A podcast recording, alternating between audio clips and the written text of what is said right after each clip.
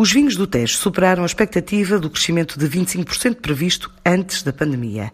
Durante os meses de confinamento, a região viu as vendas dispararem 47% no mercado interno e mais 30% na exportação, com o Brasil no topo, logo seguido de países do centro e norte da Europa.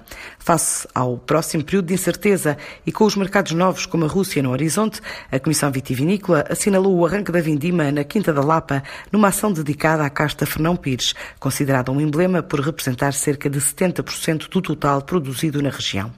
Os planos para o último trimestre incluem medidas de apoio a pequenos produtores, como vai contar Luís de Castro, presidente da CVR Tejo. Assim, vendo tudo em conjunto, nós tivemos um crescimento muito acima do que estávamos à espera. Até final de julho passado, a região cresceu em vinho certificado 47%. Em termos de exportação, crescemos 30%. Suécia, a França, a Polónia, o Reino Unido também cresceu. Portanto, esses são os países onde crescemos mais. Na Alemanha temos menos expressão, mas também crescemos. Basicamente, em praticamente todos os mercados. Posso dar o caso, por exemplo, do Brasil, que era o nosso primeiro mercado e é o primeiro mercado, em que nós, no final de junho, já tínhamos exportado exatamente a mesma litragem que no ano passado, o ano inteiro. Tivemos um crescimento exponencial, porquê? Porque os nossos produtores dirigiram um bocado as suas vendas para o e-commerce brasileiro, que está numa explosão, e, portanto, realmente as vendas subiram, subiram em flecha.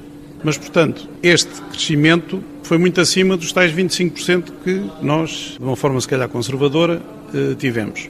Mas, lá está, os pequenos produtores que têm os seus produtos vocacionados para eh, a Oreca, eh, no mercado interno, esses sim, estão a atravessar uma, um período difícil. Nós fizemos já, abrimos uma loja e-commerce, que é o Tejo Marketplace, onde já estão associados 20 e tal produtores, que vezes o número de marcas que eles têm dá uma porção de marcas eh, bastante grande. Foi uma forma, talvez, de dar algum alento a quem poderia estar, de alguma forma, a desanimar. Mas estamos agora a pensar em novas formas de apoiar as vendas eh, deles. Temos de ser otimistas, não estupidamente otimistas, mas temos de ser otimistas. Por aquilo que é agora a posição dos vinhos do Tejo, estou a falar do mercado interno. Acho que nós podemos, sem grande alarde, ambicionar a crescer e continuar a crescer eh, a um ritmo a dois dígitos, digamos.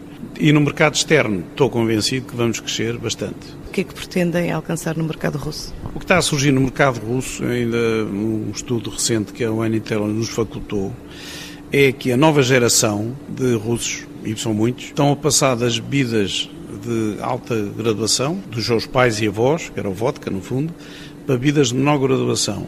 Cerveja, por exemplo, mas o vinho está a ser uma moda, está a ficar trendy, não é? E, portanto, acho que nós devemos lá estar, se a pandemia permitir. O retrato do setor do vinho do Ribatejo, amanhã em destaque na emissão alargada do Negócios em Português.